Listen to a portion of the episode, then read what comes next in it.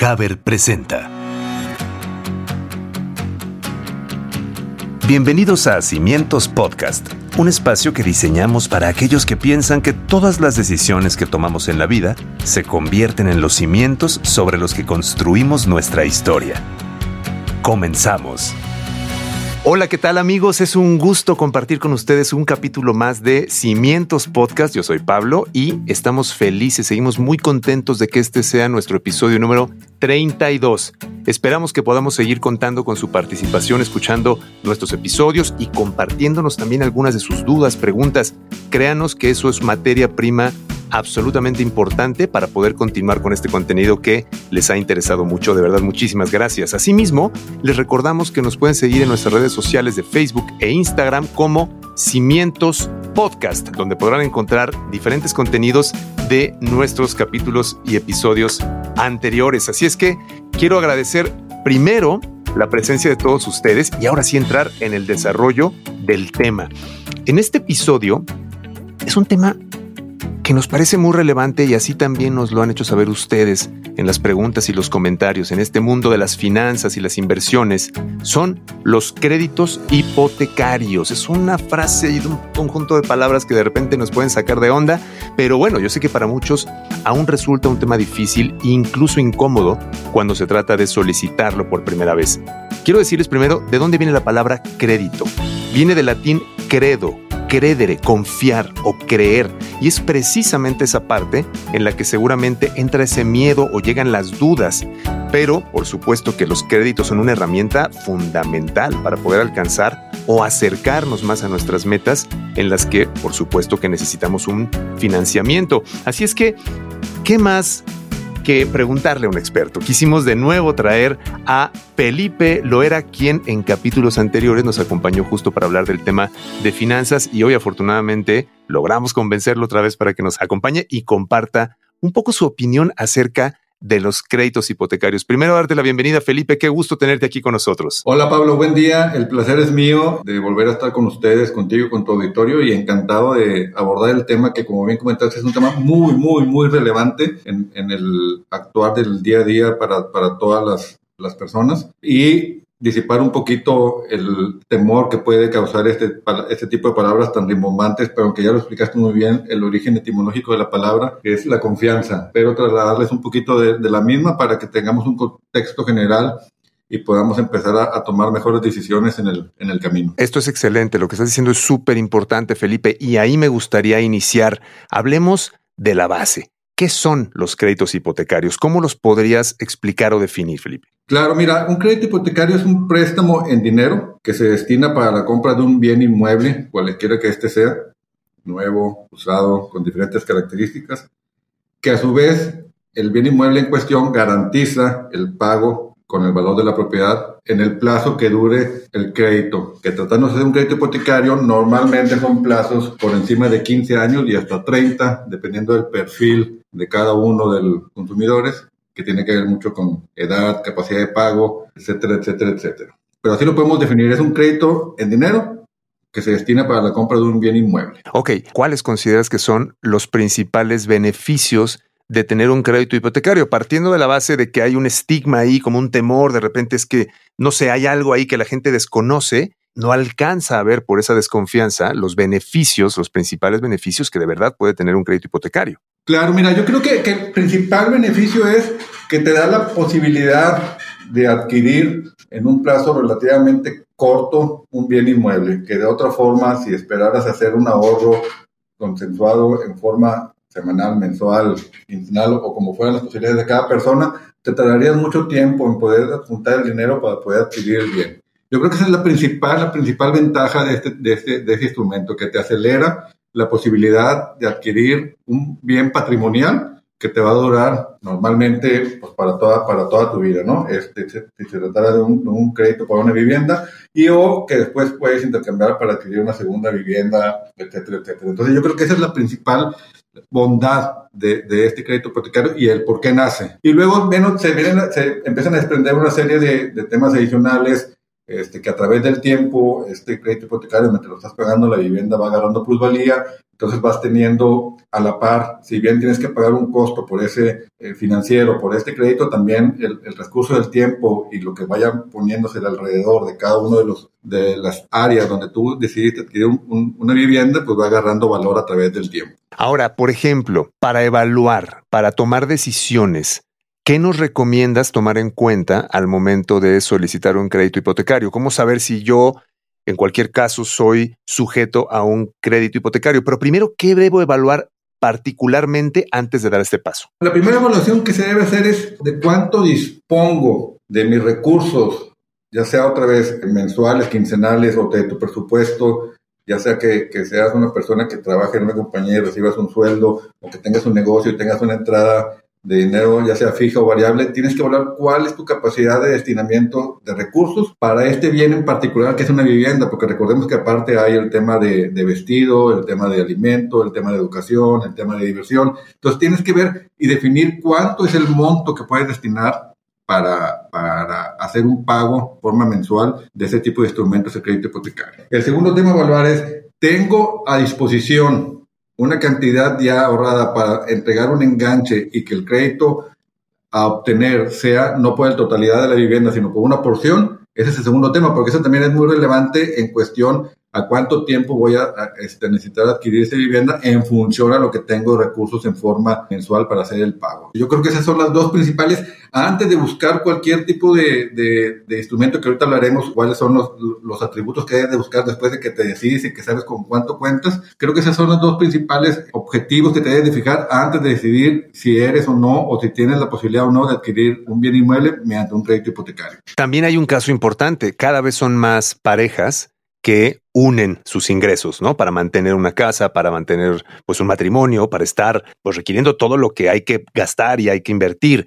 En este caso también, ¿cómo funciona? Lo veremos en un momento más, pero me gustaría tocar el tema de los dos ingresos. Obviamente hay la confianza, por supuesto, en la pareja, ¿no, Felipe? De cómo poder decir, oye, pues mira, yo puedo poner tanto y tanto para tales rubros. ¿Consideras importante este tema de la apertura al momento de entrar en un tema como un crédito? Sumamente importante, Pablo, pero sumamente importante. Incluso en hace un par de, años, el Infonavit, que es uno de los institutos que, que otorga la mayor cantidad de créditos para adquisición de vivienda, ya sea nueva y usada, y ahorita profundizaremos en las instituciones que dan crédito, sacó un programa donde no necesariamente tenga que ser tu pareja este, o que estés casado para poder adquirir un bien entre dos personas. Ya, se pueden juntar dos o tres personas en forma eh, mancomunada y ejercer un crédito para la compra de vivienda, porque es sumamente importante. ¿En qué ayuda esto? En que puedas tener una mejor capacidad de pago y puedas adquirir un, un monto de crédito mayor o un monto de crédito determinado, pero entre dos o tres o cuatro personas puedan adquirirlo en forma más, más eficiente sin destinar tanto de su presupuesto de ingreso para, para, para el pago de este tipo de,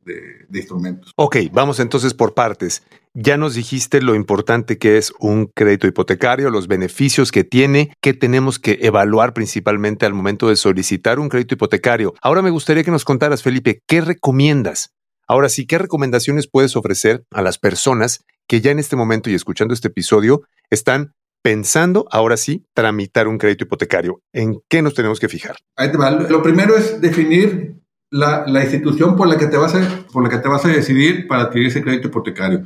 Como te comentaba ahorita, que tocamos muy rápidamente el tema del Infonavit. El Infonavit es uno de los, de los institutos en México que más, que más créditos otorga para, para la vivienda, para la adquisición de vivienda, ya sea nueva o usada al mes de julio en, en, la República se han otorgado 162 mil créditos para vivienda nueva, de los cuales el, el Infonavit ha otorgado el 52.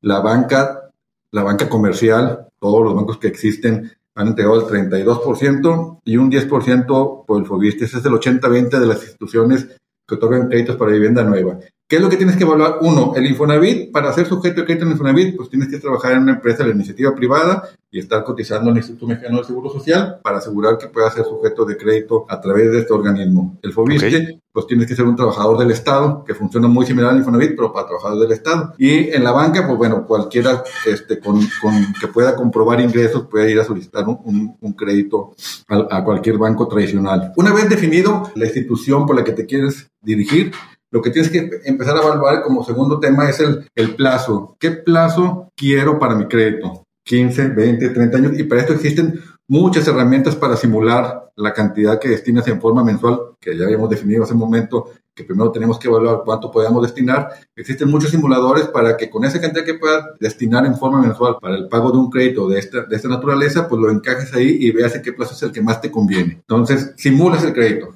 Tercero, ¿cuál es el costo que va a tener ese, ese, este crédito hipotecario? Y el costo del dinero, recordemos que lo hablamos también en episodios pasados, pues es la tasa de interés. Y no solo tienes que evaluar la tasa de interés, tienes que comparar contra todas las instituciones cuál es el que te ofrece el mejor, el mejor perfil de costo de la tasa. Pero no, no únicamente evalúas eso, sino hay otro concepto que se llama CAT, CAT, que es el costo anual total, donde tienes que identificar, aparte de la tasa de interés, todo lo que pagas en el año relativo a ese crédito, tasa de interés, comisiones, seguros, sumas todos los desembolsos que haces en forma mensual para el pago del crédito y lo divides entre el saldo insoluto de lo que debes y ese es el costo total que pagas año con año. Entonces tienes que hacer una tablita donde digas, yo fui a visitar el banco 1, el banco 2, el banco 3, Infonavit, si trabajo en la iniciativa privada o el FOBISI, si trabajo en el Estado, y poner en esa tablita o en ese árbol de decisión el plazo, quién me ofrece mejor plazo, de acuerdo a lo que ya tenía destinado para pagar, ¿Quién me ofrece un mejor, una mejor tasa de interés?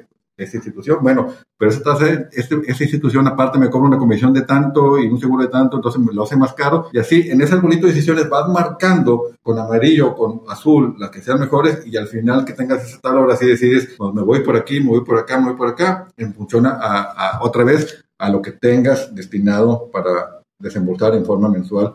Con esa tablita es, es un ejercicio muy, muy práctico, muy sencillo y con eso seguramente vas a tomar la mejor decisión para, para, escoger qué institución es la que te va a financiar y con cuál te vas a ir en adelante los próximos 15 o 20 o 25 años. Qué interesante, Felipe, porque nos estás ayudando a desenmarañar una gran cantidad de mitos que hay alrededor de los créditos hipotecarios, donde primero parecen como inalcanzables, luego que es una pesadilla, pero ahora con lo que nos estás diciendo y lo que te escucho es simplemente cuestión de organización, tener la información adecuada en el tiempo adecuado y la decisión vendrá pues naturalmente, ¿no? Va a ser muy evidente cuál es la mejor opción financiera. Creo que nos acabas de ayudar muchísimo a esclarecer algo que a veces está muy turbio, Felipe. Algo que quisieras agregar en este tema para las personas que están escuchando este episodio y que ya tienen la información que nos proporcionaste, pero que todavía tienen ahí esa pequeña duda quizá de qué tan bueno es solicitar un crédito hipotecario? Definitivamente que, que tenemos que ir perdiendo el,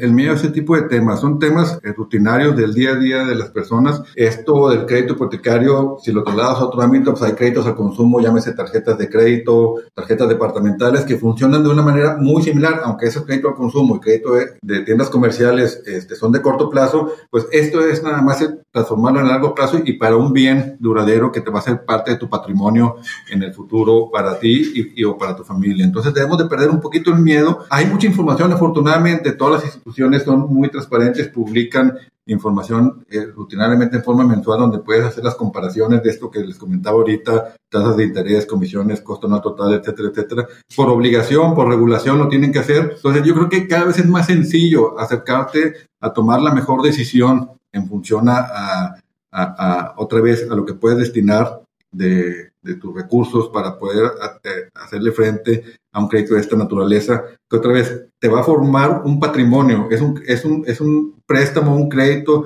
que te va a ayudar a formar un patrimonio, que si bien por un lado tienes la obligación de pago, pero también tienes el activo, en este caso representado por el bien inmueble, que se compensa uno con otro y este, te va a dar la oportunidad. De lo contrario, pues es muy, muy, muy complicado pensar que puedas ir haciendo ese, ese ahorro en forma quincenal mensual para poder adquirir un bien de esta naturaleza completamente en efectivo. Te tardaría mucho tiempo. Entonces, creo que este, estas herramientas que tenemos a nuestra disposición, con la gran cantidad de instituciones hoy de bancos comerciales que existen, creo que cada vez está más a la mano la capacidad de poder adquirir un bien de largo plazo, un activo, un patrimonio, como ya lo comenté, haciendo el mejor uso de la información para tomar la mejor decisión y que nos dejen posibilidades de no comprometer tampoco nuestra, salvaguarda financiera y sí destinar una cantidad para, para la adquisición de, de algo que nos va a durar para toda la vida. Felipe, te agradezco mucho de nuevo la facilidad con la que nos explicas las cosas. Seguramente a las personas que escuchan este episodio también les quedó mucho más claro, igual que a mí, tu información. Gracias por estar de nuevo aquí en Cimientos y de nuevo, ojalá y pronto vuelvas otra vez, Felipe. Pablo, un placer como siempre eh, platicar con ustedes y encantado de si hay algún otro tema que crean que puede ser valiosa nuestra colaboración. Encantadísimo de estar siempre eh, contigo y con tu auditorio. Muchísimas gracias, Felipe. Sin duda los créditos hipotecarios pueden ser una oportunidad para acercarte más fácilmente a este objetivo personal.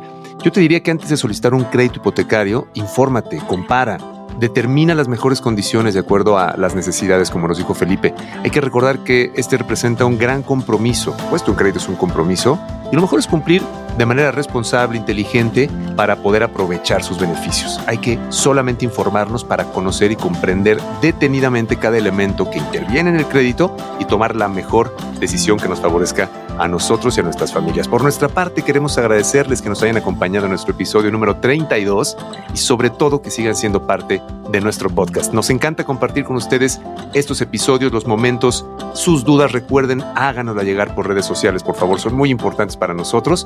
No se olviden de estar pendientes de nuestros siguientes episodios y seguirnos en nuestras diferentes plataformas y redes sociales. Yo soy Pablo y nos escuchamos la próxima. Hasta pronto. Esto fue Cimientos Podcast, un espacio que diseñamos para aquellos que piensan que todas las decisiones que tomamos en la vida se convierten en los cimientos sobre los que construimos nuestra historia. Hasta la próxima.